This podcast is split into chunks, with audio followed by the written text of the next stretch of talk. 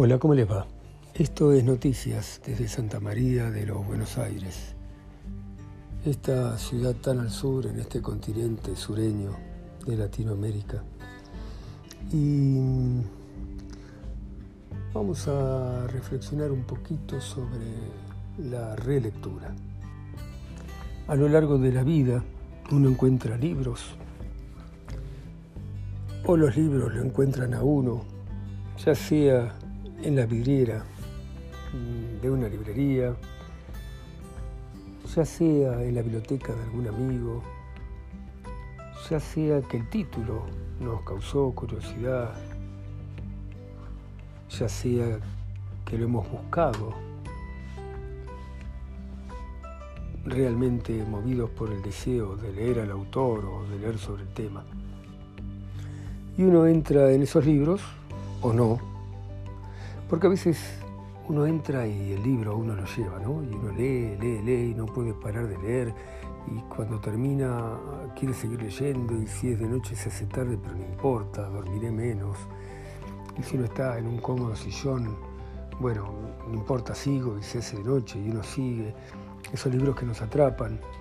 Y otros que uno trata de entrar y la puerta, la puerta está dura, o uno no tiene la llave y, tal vez no es el momento de uno ni, el tiempo para ese libro, pero en los que hemos entrado y los hemos y hemos eh, eh, nos hemos sentido tan tristes una vez que se han terminado esos libros que, al llegar a la última página ya no pensamos que nuestra vida va a ser bastante triste después de la ausencia, que vamos a,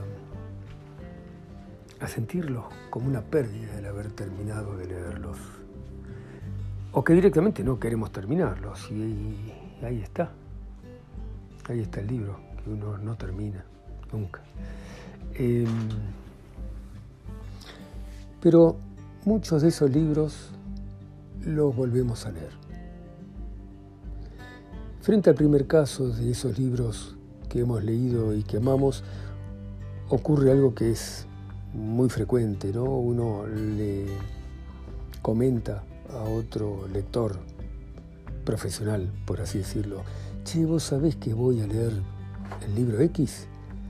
Y la respuesta suele ser, ¿lo vas a leer por primera vez? ¿Cómo te envidio? Porque claro, el impacto que ese libro X produce en uno ha sido tremendo. Pero la relectura nos lleva a otro plano. En esa relectura descubrimos cosas que no habíamos descubierto en la primera lectura.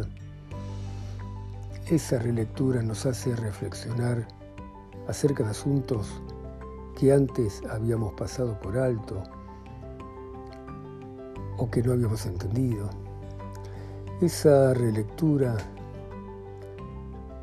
nos muestra otro libro, como si ese libro fuera algo proteico, algo que se va gestando a medida que se lee y a medida que pasa el tiempo. Porque ocurre con estos libros que amamos que no envejecen.